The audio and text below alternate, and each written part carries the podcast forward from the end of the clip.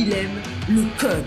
Il faut que la communication soit codée, mais de façon claire et transparente. La rigidité, c'est pas pour nous. Mon nom est Francis parent et vous écoutez le Sandro Show. Mais le plus important, c'est qu'il est bélier. Aujourd'hui, j'ai fouillé dans mes vieux souvenirs, puis je vais te raconter la journée que j'ai compris c'était quoi être tough. Tu sais, quand tu as 17 ans, tu as de testostérone, tu es au secondaire, euh, bon, il y a un gars qui a écœuré ta blonde, qui a donné une tape sa gueule, puis tu as fait deux, trois coups foireux dans ta vie. Tu es gonflé à bloc, puis tu penses que tu es un tough. Je sais pas si tu as vu le film The Irishman, un moment donné, ils s'en vont d'un mariage, puis ils vont y aller en auto. Puis là, il raconte son appréhension du voyage. Fait il dit on va partir sa route, puis on va aller comme voir deux, trois gars, on va y taper sa gueule, on va collecter de l'argent, puis on va se rendre au mariage. Donc, il décrit son chemin vers le mariage comme euh, il va avoir comme quelques arrêts sa route pour faire des meetings, entre guillemets. Je t'ai déjà parlé de mon père, je t'ai déjà parlé de son passé criminel, que c'était un tannant, et ça ressemblait pas mal à ça avec mon père. Mon père, quand elle est quelque part avec lui, il y avait toujours un moment donné un arrêt sa route que tu n'étais pas au courant. Il euh, fallait qu'il parler à quelqu'un qui ait réglé quelque chose. Puis ça faisait partie du trip. Puis comme on dit, tu sais, le voyage est plus important que la destination. Mais c'était vrai parce que euh, je me souviens plus de, de ces arrêts-là. Longue histoire courte. Une journée, je ne sais pas pourquoi, je ne vais pas à l'école, je décide d'aller avec mon père à quelque part. Je ne sais pas si on s'en allait chercher une pièce de bateau, peu importe l'histoire, où ce qu'on s'en allait.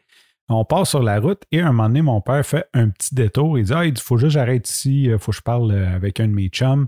Et là, je vais juste faire une petite parenthèse. Euh, je vais parler de deux personnes. Les deux personnes sont mortes. Je vais quand même, ben, il y a mon père, ça, on peut, on pas besoin de le nommer. L'autre personne qui est morte, je ne vais pas la nommer euh, par respect pour sa famille, bien sûr. Fait que, on s'en va. Là, un moment donné, sa route, mon père dit Ah, il dit, euh, faut que j'arrête. j'arrête. On va arrêter prendre un café là. Ah, OK, on va arrêter prendre un café là. Puis là, on s'assoit. Il dit Ah, on va s'asseoir. Là, OK, on va s'asseoir. Fait que là, on s'assoit. Là, ben, il y a un de ses amis qui rentre dans le café comme par hasard, entre guillemets.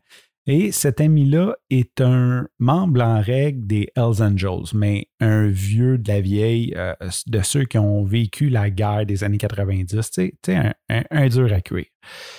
Fait que là, il s'assoit, puis mon père vient de sortir de prison, fait 10 ans que j'ai comme à peu près pas vu ses chums, fait que j'ai un souvenir vague de ce chum-là, mais j'ai entendu parler une couple de reprises.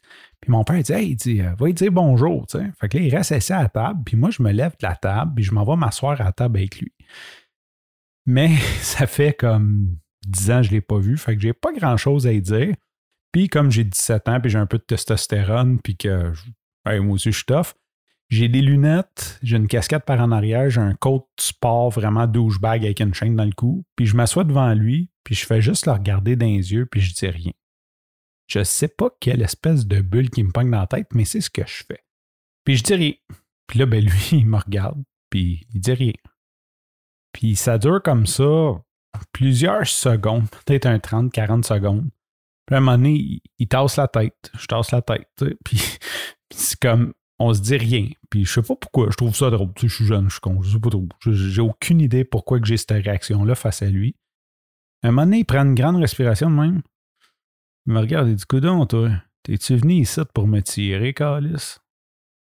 Puis, il y a eu un déclic. Je pouvais voir dans ses yeux qu'il avait aucunement peur de mourir. Je pouvais voir, tu sais, Ses, ses pépilles se sont pas dilatées quand ils ont dit ça. Il était prêt à tout. Il était, euh, sincèrement, c'est ça. Je pense, que j'ai compris. Je dis, OK, lui, c'est un tough. Parce que moi, s'il y a quelqu'un qui s'assoit devant moi et que j'ai peur pour ma vie, c'est sûr que je fais Hey, wow, wow, on, va, on va se parler. Je sais, je sais pas ce que je fais, mais c'est pas ça que je réponds. Puis je ne réponds pas avec un calme comme euh, il y avait dans sa voix. Fait que je hey, wow, c'est une joke, là. Francis, je, suis le gars là. Je voulais juste te dire bonjour, fait longtemps qu'on ne s'est pas vu. Puis là, il dit, ah, excuse-moi, euh, puis tout. Mais ça m'a resté marqué dans ma tête ce jour-là parce que, tu sais, j'imagine comme un vétéran qui a fait la guerre ou peu importe. Ils ont tellement vu de choses. C'est rendu comme. Tu sais, moi, je suis programmeur. Hein. La première fois que j'ai eu un bug puis que j'ai dû travailler longtemps dessus, ça a été une grosse source de stress. C'était comme, OK, il faut que je travaille là-dessus, euh, comment je vais faire, est-ce que je vais réussir? C'est comme une grosse pression.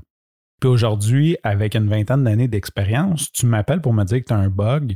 Je te dis, c'est beau, je m'en occupe. Je vais à la salle de bain, euh, je vais me faire un café, je vais me prendre un verre d'eau parce que je le sais que te stresser, ça ne me donne rien. Puis que si je prends le temps d'aller à la salle de bain, de me prendre un verre d'eau, un café, je vais réparer le bug quatre minutes plus tard que si je ne le fais pas, mais je vais tellement être plus confortable puis être plus in the zone.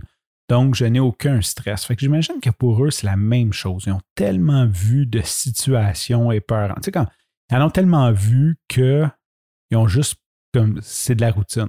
Ah, OK. T'es venu ici te me tirer. ouais, juste ça. OK, who cares?